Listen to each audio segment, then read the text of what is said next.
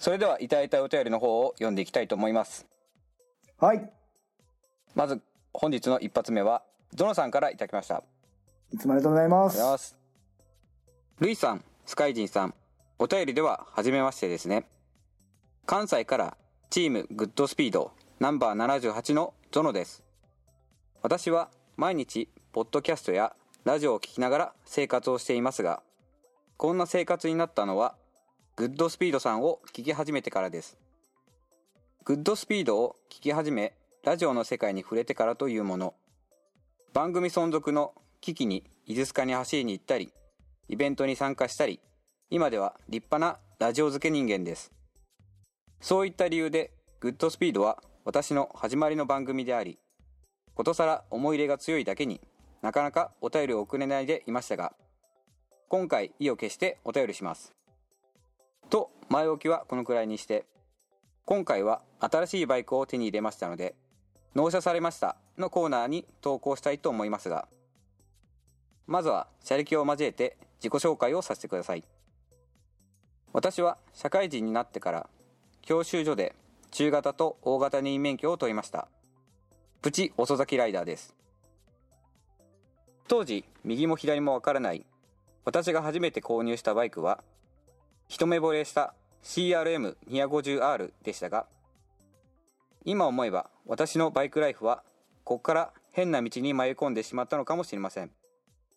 その後 XLR250 バハ KLX250 に乗り換えました。かっこ KLX は現在も所有。大型はバハを所有時にクソダサ初期型ベルシス650を増車しましたが事故で廃車してしまいました。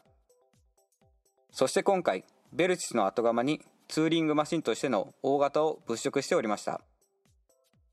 私がバイクに魅力を感じる点はツーリングやスポーツライディングなどバイクを用いて行うアクティビティだけでなく機械的な技術や独特の機構などのメカニカルな側面にも心が惹かれるのです。それらを総合的に吟味しながらのマシン選びは難航を極めました。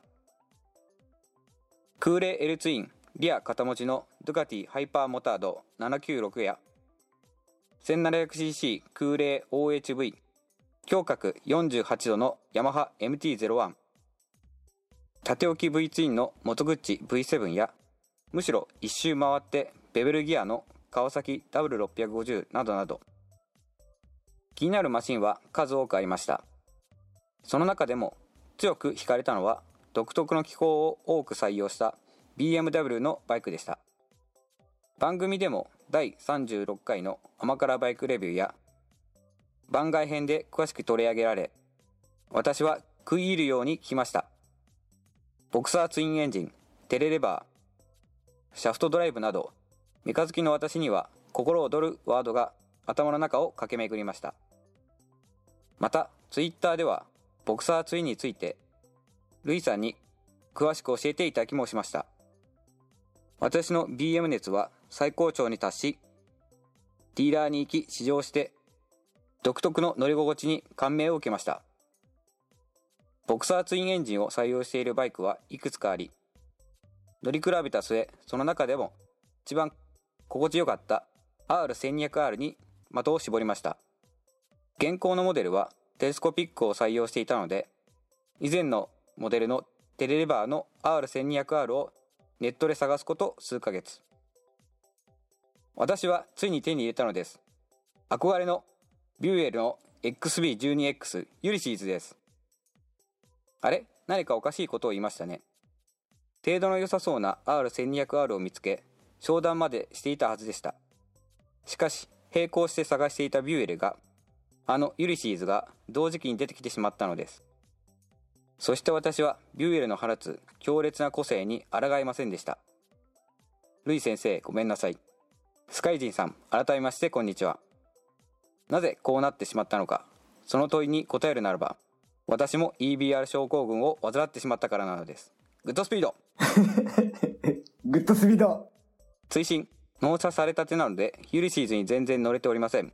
インプレッションなどは後々お便りしたいと思います。といただきましたありがとうございます。はいそのさんありがとうございますどうしてこうなったって感じですよ。どうでしょうこれお便りいただいてから今日読むまでの間に間があったんですけど、はい、これもう夏にいただいてるので、今日もなんかど、京都かな？で、キャンプされてるそうなんで、もうだいぶの乗り込んでらっしゃると思いますので、ぜひぜひインプレッションお待ちしております。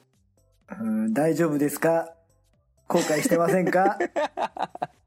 あと、冒頭に、かつての愛称クソダサベルシスって言っちゃってますけど大丈夫ですか？まだ乗られてる方もいらっしゃいますよね。ベルシスを愛する会の方はね、京都付近に走ってるユリシーズですよ。やつはユリシーズ乗ってますよ。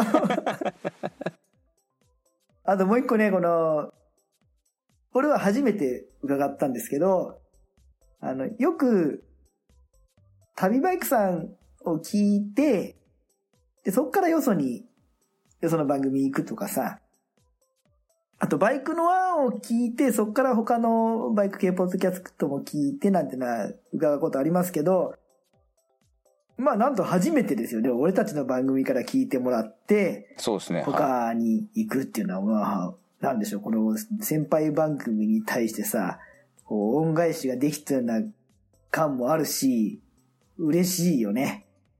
あの、あれですかね、iTunes で、ニューリリースと注目番組にずっとで載ってたじゃないですか。今載ってるんですかね。最近も載ってたよ。なんかもう、俺、あれも効果あったってことですかね。どうなんだろうね。あの、ゾノさんが何で知ってくださったのかあれだけどさ、でも確か2年近く、俺たちの乗ってるカテゴリー、ゲーム趣味のカテゴリーと、あと、スポーツのカテゴリーでも、アップルが勧めるおすすめっていうところに、だからその、純粋な数のに、ね、数字がダウンロードされてる人気じゃなくて、アップル側のおすすめの、割と冒頭にね、2番目ぐらいに、1番目2番目になんか載せてくださってて、ありがたい限りで。あれは絶対に、その、単純なダウンロード数とかのカウントじゃないと思うんだよ。中の人が、あ、いいんじゃねって選んでくれてるとこだと思うんで、本当にありがとうございますな感じなんですけど。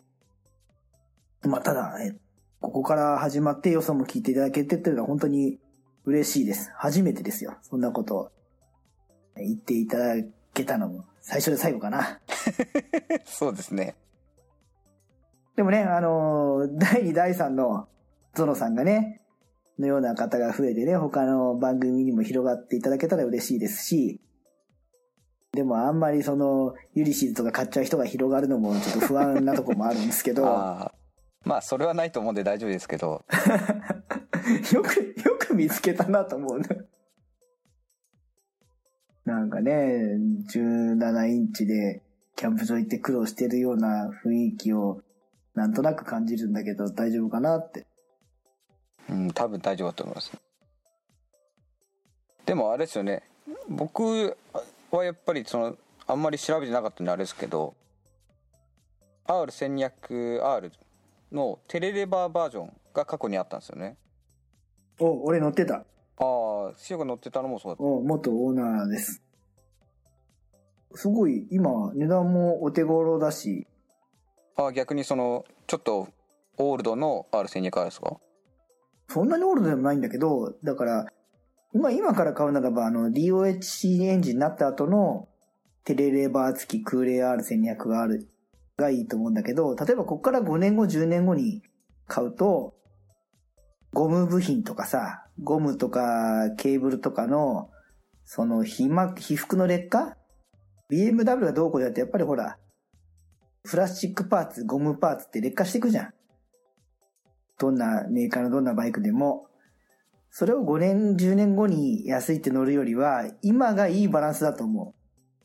いい状態で車両が残ってて、えー新型が出てるせいもあって、お値段もこなれてて、で、購入してから何年も乗るっていう時のいいバランスだと思いますよ。空冷の R1200R の後期型っていうかね、DOHC あたりは。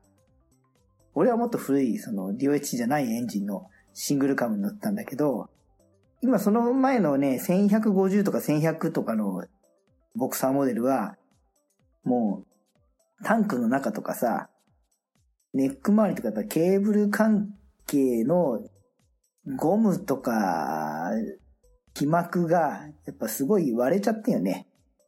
まあ、紫外線や経年劣化で。なるほど値段が下がってきた理由があるってことですねうん、だその、そういうところをこれから長く、買って長く乗るっていう時に、どこまで直していくか。BM のいいところは部品が出るのがいいんだけど、らしいですね結構出るって聞いてますけどそう。でも、面倒じゃん。あそこやって、ここやってってやっていくのも。まあそうですねやっぱ取り寄せとかに時間かかるですよねまあ、こう時代からして、物があればそんなにかかりはしないんだけど、例えばじゃあ側外して中直すって時にさ、どうせ外すならあっちもこっちもってやって費用をかけるよりはね、まあそもそもないさ、メーカーのバイクに比べたら全然だから安心して乗れるとは思うんだけど、まあそうですね。はい。まあ言えないメーカーですけど部品はまだ一応アメリカにはあるそうです。そう、だから古いバイクは苦労すんじゃんっつって、ちょっと古くて、会社がなくなっちゃって、えーちょっとマニアックなバイクは大変そうじゃんって。まあでも、今じゃないときっと乗れないからね。そうですね逆に今乗りたいと思ったらやっぱ乗っておくのが一番ベストだなと思いますけど同じバイクを5年後、10年後にチャレンジする方がよっぽどリスクがあるから、今から10年とかだったら全然乗れるだろうしね。でまあ実際問題、俺最後乗ったの X1 だったと思うから、あ、違う、違うな。ファイアボルトも乗ったな。スカちゃんの前じゃないやつも。ユリシーズ自体乗ったことないんですけど、まあほら、いいも悪いも、すごく尖ったバイクじゃん。あの CB7 半に、と比較したらさ、真逆じゃん？そうですねもう、個性の塊みたいな。塊ですねあ面白いんじゃないですかね。まあ唯一の利点はあのパニアが最初からついてたりとかそういう装備がついてるぐらいですかねそっか。キャンプとか、ロングツーリングに使いやすいもんねそうで。すねハンドルポジションとかもアップライトなんでどうなんですかね？ユリシーズ乗ってたらさ、こう出先のパーキングとかでさ、うわ、すげえ珍しいって話しかけられるのか、なんかこう、遠巻きにされるのかどっちなのかなって。隣にいたら、珍しいっすねって声はかけやすいよな。うんでも僕ビューエル乗っててこれビューエルですよねって言われたことはないですね え、でも、一バイク乗りとして、普通にご挨拶的なものとかは、ちょくちょくあったりするの？あんまりないの？うんあんまあったりなかったりですかね。何 cc は地元の方の方で声かけられたことありますしあとはパーキングで俺昔バイク乗ってたんだよおじさんは。いましたけどね。それ誰のとこにも来るやつじゃ そうですね。ん。むしろ。まだ多分僕がヘルメット取ってまだ声かけやすい状態だったっていうのもあるかもしれないです。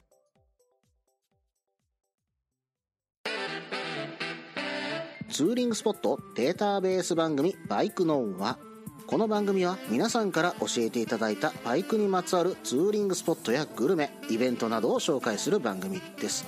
そのスポットを Google マップでも共有しています。ポッドキャストにて月2回程度放送中。皆さん聞いてくださいね。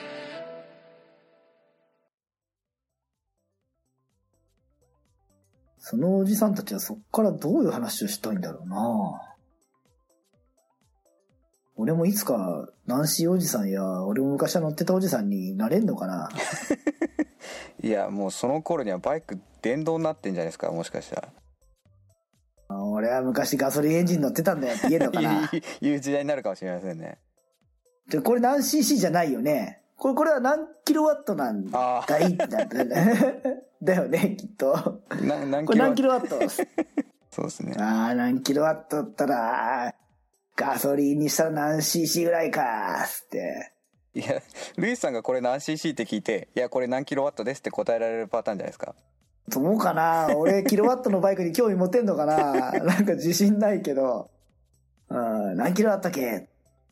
キロワットおじさんですね。おじさんじゃないのそしたらね。違うですルイスさんはガソリンバイクが忘れられないからこれ何 cc って聞くんですよでその乗ってる青年はいやこれ電気バイクですって 答あ言われて言われちゃうパターンだこの、このご時世に何 cc って聞いてくる親父がいてよって、なんだ。後でまた今時 CC じゃねえよって空気汚しやがってみたいに言われるの。はい。と先生、なんかつぶやかれちゃうんじゃないですか。じゃあ俺はナンシーおじさんになるよ。将来。うん、クラスチェンジして。あの、僕、えっ、と、昨日、土曜、昨日金曜日ですもんね。の免許講師行ったんですけど、なんかその時聞いたら、なんか2050年ですか？いや、もうなんか、日本はガソリン車を作れなくなるらしいって聞いたんですよね。あ、でもじゃあヨーロッパよりは10年ぐらい長い感じまあ、な？のヨーロッパよりはそうですね。2000ヨーロッパ2040年とかでした。確かいや、ヨーロッパとかヨーロッパの一部の国はもうなんか40年って言ってたもんね。そっか、えー、2040年って、え、待って待って、今何年だ？今20、今の10 20年と換算して、あと20年か。そうですね。まあ、19年なん、来もうすぐ19年なんで、あと31年。ああ、まあ。でもその頃に作れなくなるから、だからあと20年後に最終型が出るってことでしょ？そうですね。きっと、最終型が出て、まあ5年10年は存在できると考えたら、大丈夫。俺そんな長生きしないと思うから。いやいやあのお子さんたちがまだ俺が乗れる間はガソリンで走れそうな気がしてきたよ。はい。まあそうですね。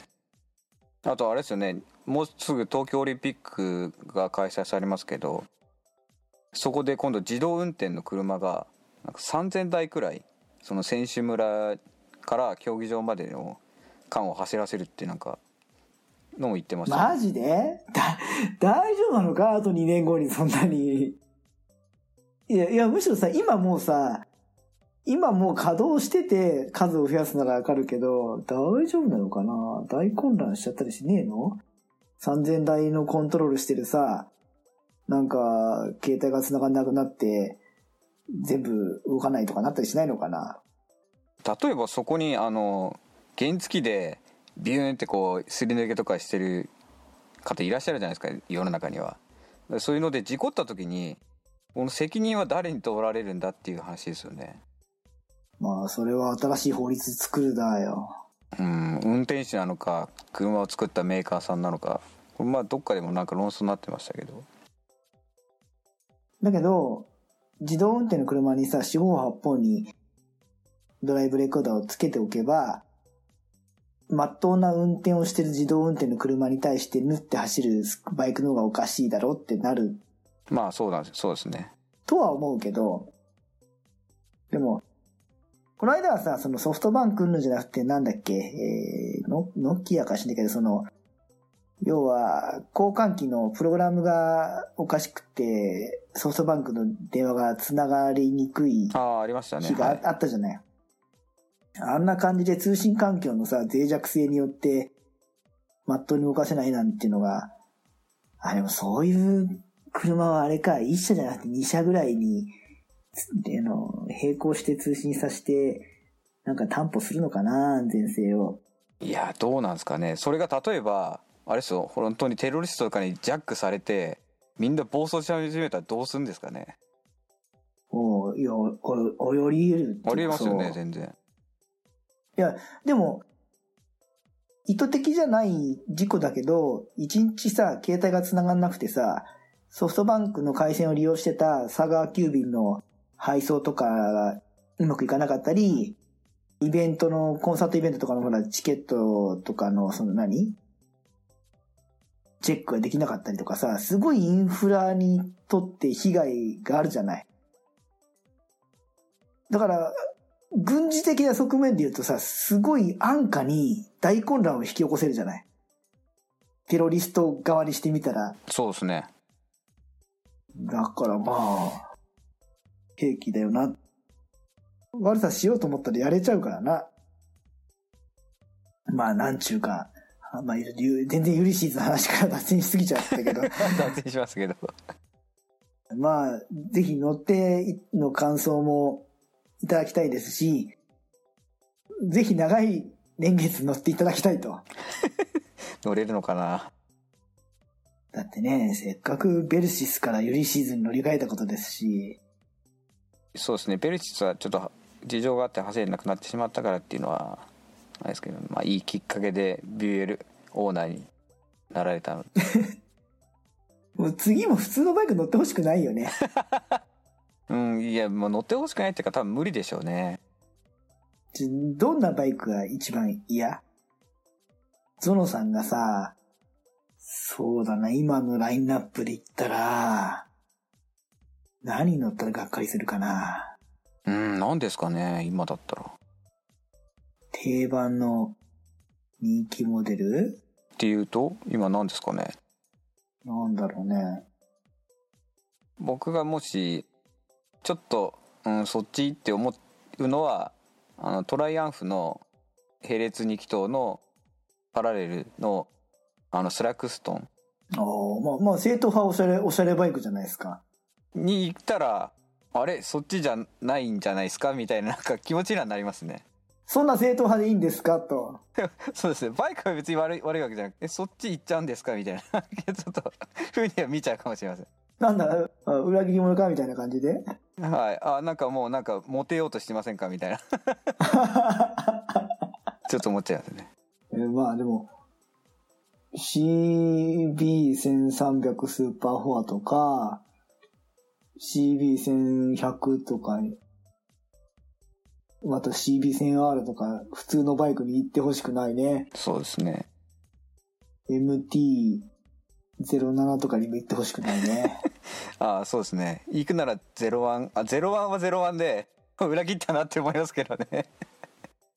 まだまだ01の方が、バカでかいエンジンで、個性はあるからな。そうですね。あの、同じぐらいの年代でビュエルと発売されてたのに、01は全然寝落ちしてないですよね。01ね、俺、ちょっとだけ乗ったんだけど、でかいけど、乗れば軽いし、あと、何その、法外にエンジンでかいじゃん。でかいですね。ああれはかっこよかったな。俺結構好きだな。まあ、やっぱ積載とかはね、そういうの苦労するけど、見た目はかっこいいからな。そうですね。リアのアップマフラーが、あれですね、ツーリングのサイドバックとかちょっとつけるときに苦労するだなってちょっと思います。そうなんだよね。シートに積むにも、横に積むにも、ちょっとなんか、厄介な位置についてるんだよね。そうですね、もう本当ケースつけるしかないかなって感じですよね。じゃないと溶けちゃうっすよね。まあ、鈴木、鈴木。あ、B キングだったら許すな。あー、そうですね。はやぶさだったらちょっとうんだけど、はやぶさはちょっと、え、はやぶさなの？って思っちゃうけど、B キングだったら、おうエンジン一緒なのにもういいんじゃない？って。いや、それちょっとわかりまますね。す。うん。もちろんあれだよね、マフラーノーマル最高っすよねって。あー、なんかあのデザインがいいっていう人いますけどね。うん、ノーマルなの、なんかもうポカーンって。あ僕の地元の先輩で B キング乗ってる先輩は、なんだっけな、ガトリングガンの、あれ、消炎、消炎器みたいな、あれが、あれがよ4つ後ろに出てるんでやばいじゃないですか。はい。でも、あれなんですよ、ナンバーのステーノーマルのままなんで、ちょっとダサいですよね。あ浮いてんだ。浮いてるっすね。いや、そこナンバー、フェンダーレスじゃねえのかなってちょっとい言ってしまったっすけど。まだまだこれからですけど、なんか、ゾノさんの次のバイクにも期待しちゃうね。交互期待ですね。はい。すいません。全然話変わっちゃったけど。まあ、その前にインプレお待ちしておりますので、ぜひお願いします。そうですね。またよろしくお願いします。ありがとうございます。ありがとうございました。今回はここまで次回に続く